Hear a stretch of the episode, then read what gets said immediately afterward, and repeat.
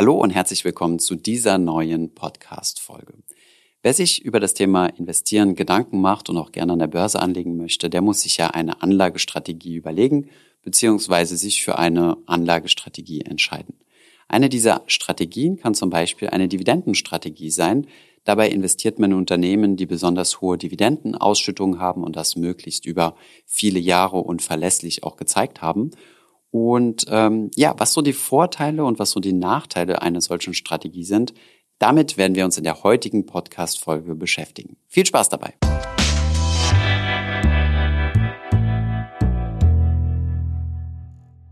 Hi, mein Name ist Thomas von Finanzfluss und heute werden wir uns mal anschauen, was denn die Dividendenstrategie ist und was die Vor- und Nachteile sind. Investoren, die die Dividendenstrategie verfolgen, konzentrieren sich auf Aktien, die eine besonders hohe Dividendenrendite aufweisen und diese möglichst schon seit vielen Jahren. Die Dividende ist eine Ausschüttung des Unternehmens, mit dem es seine Aktionäre am Jahresgewinn beteiligen möchte. Ein Unternehmen ist nicht verpflichtet, Dividende zu zahlen, sondern kann sich auch dazu entscheiden, die Jahresgewinne im Unternehmen zu behalten und für interne Investitionen zu nutzen. Die Dividendenrendite, nachdem sich Investoren in die Dividendenstrategie richten, berechnet ihr, indem ihr die jährliche Dividende durch den aktuellen Aktienkurs teilt. Die Dividendenrendite findet ihr aber auf den meisten Finanzportalen angegeben. Wenn wir uns jetzt hier zum Beispiel das Factsheet der Coca-Cola-Aktie auf der Comdirect Bank anschauen, können wir hier direkt sehen, wie hoch die Dividendenrendite ist. Um die Kritik an der Dividendenstrategie besser zu verstehen, ist es zunächst einmal wichtig zu verstehen, wie sich denn die Rendite beim Investieren in Aktien zusammensetzt. Der Gewinn aus einem Aktieninvestment setzt sich nämlich zunächst einmal aus den Dividendenzahlungen zusammen, aber was dann noch hinzukommt, sind auch die Kursgewinne. Das bedeutet, der Aktiengewinn ist gleich Kursgewinn plus Dividendenausschüttungen. Betrachten wir das Ganze jetzt aus einer theoretischen Perspektive, besteht der Aktiengewinn also aus diesen zwei Bestandteilen. Das bedeutet, wenn zum Beispiel unser Kursgewinn etwas höher ist, dafür aber die Dividenden etwas niedriger, bleibt unser Aktiengewinn gleich. Wie in unserem Dividendenvideo bereits angesprochen, kommt es zum Zeitpunkt, an dem die Dividende tatsächlich ausgezahlt wird, beim Aktienkurs zu einem sogenannten Dividendenabschlag. Dieser Dividendenabschlag sorgt dafür, dass nachdem die Dividende ausgezahlt wurde, der Aktienkurs sinkt. Unsere Aktienrendite bleibt also gleich, denn der Aktienkurs ist gefallen, unsere Dividende ist aber gestiegen. Kostet eine Aktie von einem Unternehmen zum Beispiel derzeit 100 Euro und bei der Jahresversammlung wird entschieden, dass eine Dividende von 4 Euro je Aktie ausgezahlt wird, dann würde der Aktienkurs um 4 Euro sinken, das heißt jetzt bei 96 Euro stehen. Im Endeffekt würde das aber bedeuten, dass eine Dividendenstrategie überhaupt keinen Sinn macht, weil es im Endeffekt egal ist, ob das Geld über die Dividende ausgeschüttet wird und somit der Kurs um den Teil der Dividende fällt oder ob das Geld im Unternehmen bleibt und der Kurs somit nicht fällt. Dass die Dividendenpolitik eines Unternehmens auch keinen Einfluss auf die Aktienrendite haben sollte wurde auch schon 1961 von den beiden Professoren Modigliani und Miller nachgewiesen. In effizienten Märkten sollte es also keinen Unterschied machen, ob ein Unternehmen Dividenden zahlt oder ob es das Geld lieber einbehält und in interne Projekte investiert. Es gibt auch noch ein zweites Argument, was besagt, dass die Dividendenstrategie im Endeffekt gleichzusetzen ist mit einer Value Investing Strategie, allerdings weniger detailliert ist. Den Unterschied zwischen Value-Aktien und Growth-Aktien haben wir euch bereits in diesem Video gezeigt, wo wir auch nochmal genauer darauf eingegangen sind, dass es Sinn machen kann, in seiner Investmentstrategie Value-Aktien zu übergewichten, da sie in der Vergangenheit eine positive Überrendite erzielen konnten. Aus diesem Grund gibt es bekennende Value-Investoren wie Benjamin Graham oder Warren Buffett, die diese Strategie bekannt gemacht haben und damit auch viel Geld verdient haben. Eines der Kriterien, um eine Value-Aktie von einer Growth-Aktie zu unterscheiden, ist die Dividendenrendite und wie kontinuierlich denn Dividende gezahlt wurde. Genau diese Kriterien entsprechen ja auch der Dividendenstrategie und von daher gibt es Stimmen, die sagen, dass die Dividendenstrategie im Endeffekt nur eine schlechtere Variante der Value-Strategie ist. Schauen wir uns jetzt einmal die Vor- und Nachteile der Dividendenstrategie an.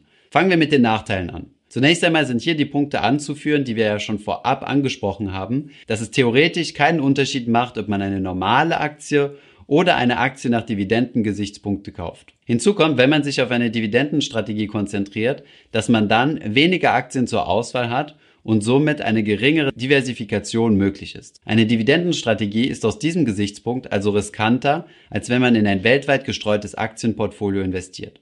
Folgt man der ebenfalls theoretischen Effizienzmarkthypothese, sollten höhere Dividenden bereits im Kurs eingepreist sein. Das bedeutet, dass der Aktienkurs von Dividendentiteln höher notiert und dass somit die potenziellen Aktienrendite geringer sind.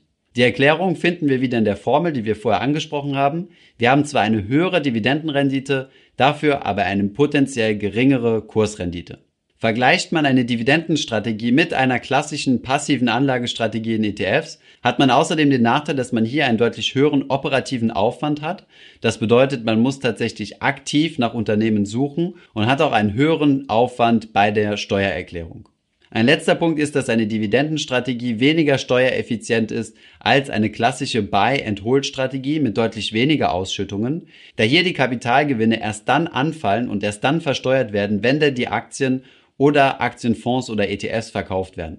Bei einer Dividendenstrategie mit regelmäßigen hohen jährlichen oder monatlichen Auszahlungen müssen diese direkt versteuert werden. Schauen wir uns jetzt einmal die Vorteile der Dividendenstrategie an und warum sie denn so viele Anhänger und Fans hat. Zunächst einmal bringen wir hier eine Analogie mit dem Immobilienbesitzer. Wenn jetzt jemand eine Immobilie als Renditeobjekt kaufen möchte, wird er sich nicht damit zufrieden geben, dass man ihm sagt, naja, du kaufst diese Immobilie jetzt und in zwei, drei Jahren kannst du sie mit 20 oder 30 Prozent Kursgewinn wieder verkaufen. Derjenige, der eine Immobilie kauft, möchte zwischenzeitlich auch Mieten kassieren. Und genau dieser Logik verfolgen auch Investoren in die Dividendenstrategie, die sagen, wir stellen unser Kapital zur Verfügung und hätten dann auch gerne jährlich oder monatliche Auszahlungen vom Gewinn.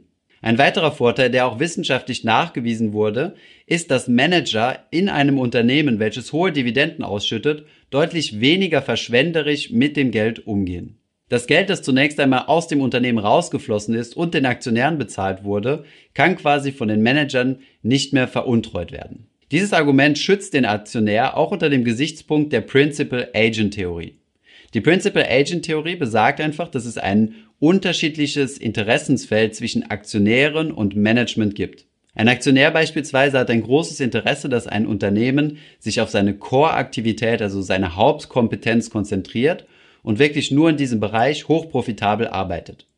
Auf der anderen Seite ist es für das Management interessant, ein möglichst diversifiziertes Portfolio aufzubauen an Aktivitäten, um einen möglichst großen Konzern zu kreieren, um somit seine Existenz zu sichern und möglicherweise höhere Gehälter und größeren Einfluss zu haben.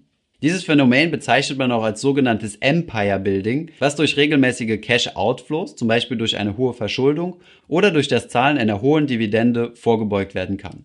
Ein weiterer Vorteil der Dividendenstrategie ist ein rein psychologischer. Auch wenn es vielleicht aus theoretischer Sicht wenig Sinn macht, eine Dividendenstrategie einer normalen Aktien-Buy-and-Hold-Strategie zu bevorzugen, kann es aus psychologischer Sicht Sinn machen. Für viele Investoren ist es ein befriedigendes Gefühl, wenn man mehrmals im Jahr von seinen Aktienunternehmen größere Dividendenzahlungen auf sein Konto erhält. Das dient dann als Bestätigung, das Richtige getan zu haben und kann als zusätzliche Motivation zum Sparen und Investieren dienen. Darüber hinaus haben die regelmäßigen Zahlungen auch den Vorteil, dass man sich eine regelmäßige Rente mithilfe der Dividenden aufbauen kann. Somit ist man dann nicht mehr verpflichtet, sein Kapital zu verkaufen und hat auch nicht mehr die Problematik des Endsparens eines Portfolios, sondern kassiert einfach regelmäßig die Dividenden.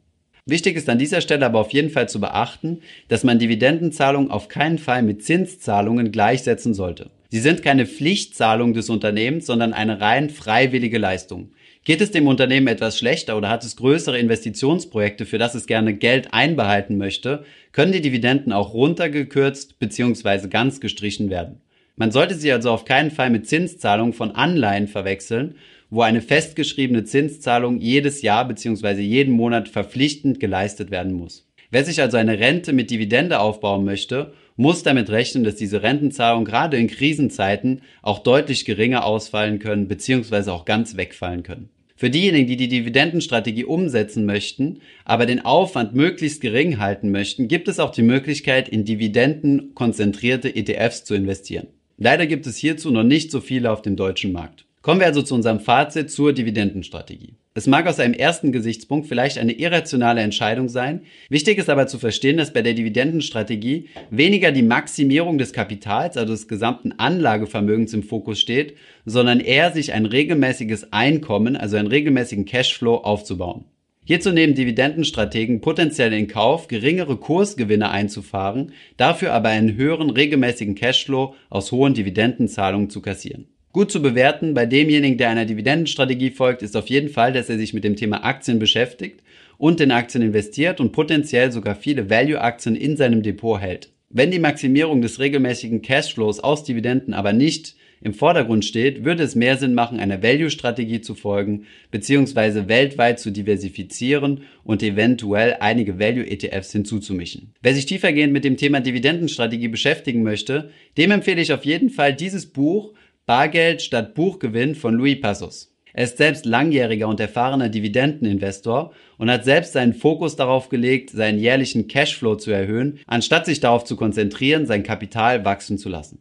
Den Link zum Buch findet ihr unten in der Beschreibung. Ich hoffe, diese Podcast-Folge hat dir gefallen. Wenn ja, dann zöger doch nicht in deinem Umfeld über diesen Podcast zu sprechen, bei Freunden und Bekannten. Ich denke, es gibt auch in deinem Umfeld viele Menschen, die sich für das Thema finanzielle Bildung interessieren oder interessieren sollten. Wenn du auf iTunes bist, würden wir uns auch freuen, wenn du uns eine positive Bewertung dalässt. Das hilft uns, den Podcast noch einfacher auffindbar zu machen. Alle wichtigen Links und Verweise findest du wie immer in den Show Notes zu diesem Podcast. Vielen Dank fürs Zuhören und bis zum nächsten Mal.